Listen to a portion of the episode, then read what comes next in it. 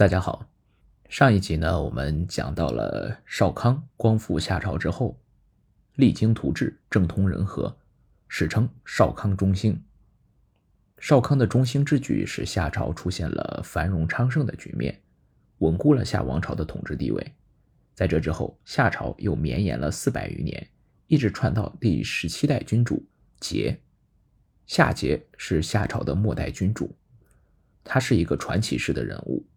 文才卓越，武艺超群，传说仅凭双手就可以将铁钩拉直，就算是赤手空拳也可以敌过虎豹的攻击。如此文韬武略、才干超群的人，本可以是一个普济天下、造福苍生的君主，但是很遗憾，夏桀没有把自己的聪明才干用在管理天下、造福百姓上，而是用在荒淫无度、暴虐享乐上了。夏桀的上一位君主在位时呢，就德政不施，民不聊生，夏朝就已经开始衰败了。那些日益强大的诸侯国对夏王室虎视眈眈。此时夏朝危机四伏，内忧外患重重，已呈现江山迟暮的形势。到了夏桀继位，他空有才干，却不思锐意进取，挽回颓势，只知道极尽享乐之能事，更加重了夏朝的危机。夏桀呢，喜欢喝酒。而且要喝没有一点杂质的酒，吃的食物也非常的讲究。为了满足他的口腹之欲，他命臣子们到处去搜罗美酒，寻找美食。这些臣子们在奔忙的时候还要战战兢兢，因为桀极其暴虐，伺候不好他就会受到非常严重的惩罚。夏桀呢还亲近小人，远贤臣。他的臣子中有个叫赵良的小人，这个人呢就会阿谀奉承。看到夏桀贪图享乐，就投其所好，专门找些享乐的方法献给夏桀，因此呢，受到夏桀的重用。太史令钟古见夏桀荒淫奢侈，百姓深受其害，痛心不已，便进宫哭着向夏桀进谏道：“自古以来，被人民拥护、受百姓爱戴的都是那些勤俭爱民的君王，像大王您这样集天下之力，只供自己享乐，会失掉民心的。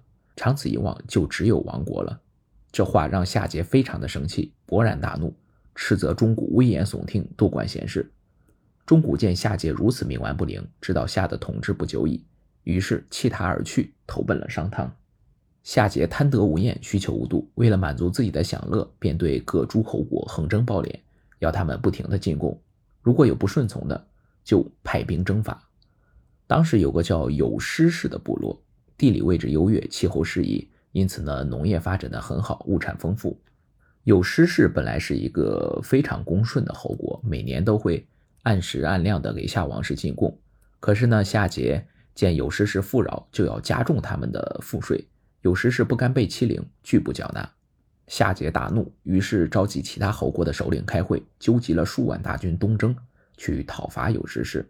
借此呢，也可以对其他的诸侯起到震慑的作用，让他们乖乖的朝贡。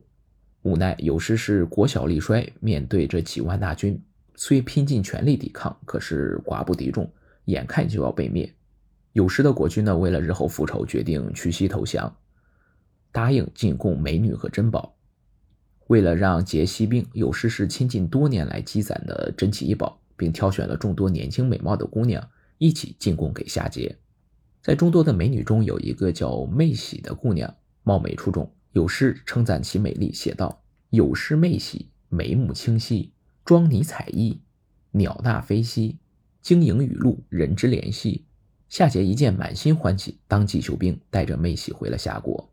妹喜对夏桀是这样说的：“自己本是有失国君的义女，就是干女儿，因为仰慕夏王，是主动要求来服侍夏王的。”说的夏桀心花怒放，当即把妹喜封为王后。夏桀还觉得原来的宫殿无法与妹喜的美貌相称，于是呢，便决定重新为她建造一座富丽堂皇的宫殿。于是他下令征调百姓，大兴土木，为妹喜建造了一座高高耸立的宫殿。因为太高了，远远看去就像要倾倒似的，因此这座宫殿被命名为清宫。宫内琼龙玉宇，象牙走廊，白玉床榻，豪华程度可见一斑。本来啊，有事是把妹喜进献给夏桀，就是为了扳倒夏朝。如今夏桀果然对他百般宠爱，千依百顺，唯恐他不高兴。妹喜呢，便想尽办法让夏桀浪费民力财力，搞得民怨沸腾。妹喜有一个怪癖，喜欢听绫罗绸缎撕裂的声音。他说，裂帛的声音十分清脆悦耳，而是每次听到，而且每次听到都会发出笑声。夏桀见妹喜喜欢，就下令工人将百姓进贡的精美绢帛搬来，叫力大的宫女在他面前一批一批撕开，以博得妹喜会心一笑。夏朝处于农业时代初期，制造业刚刚兴起，上好的绸缎布帛本来就非常的昂贵。而且就这样被白白的撕掉，简直是暴殄天物。后面的每天呢，夏桀都会陪着妹喜到清宫观赏美景，纵情享乐。可是妹喜还是时不时的流露出思乡之情。为此，夏桀特地模仿有诗式房屋的样子，建造了一些新的民舍，在其间种上奇花异草。每当妹喜思念家乡的时候，就带着她来这里观赏，以解思乡之苦。夏桀还派人到民间搜罗了三千美女，让他们练习歌舞，供妹喜欣赏。夏桀的奢侈无度加重了百姓的负担，百姓们不知何时就会被征去参加劳役，生产生活遭到破坏。而且夏桀呢，根本不体恤百姓的疾苦，依旧拼命的宰割人民，榨取百姓的血汗。人民痛苦异常，却敢怒而不敢言，因为只要稍有微词，就会被施以酷刑。夏桀的荒淫暴虐使得民不聊生，怨声载道。大臣们痛惜百姓，屡次劝谏，可夏桀根本听不进去。曾有臣子进言道：“天子爱护百姓，亲近贤才，人民才能安居乐业，天下才能长治久安。可是大王如今只顾奢侈享乐，荒淫无度，百姓有如在水深火热之中，恨不得夏朝早些灭亡。大王，百姓已经离心，想要维持王室的地位。”只能赶快改正过错，挽回人心呐！这话让夏桀一下子火冒三丈。他说：“我的统治就像天上的太阳，太阳会灭亡吗？太阳灭亡时，我才会灭亡。”然后还下令将这个大臣杀了。从此再也没有人敢向桀进忠言了。而那些惯于谄媚逢生的小人，则充斥在桀的周围，每天把夏桀哄得晕晕乎乎，以为天下太平。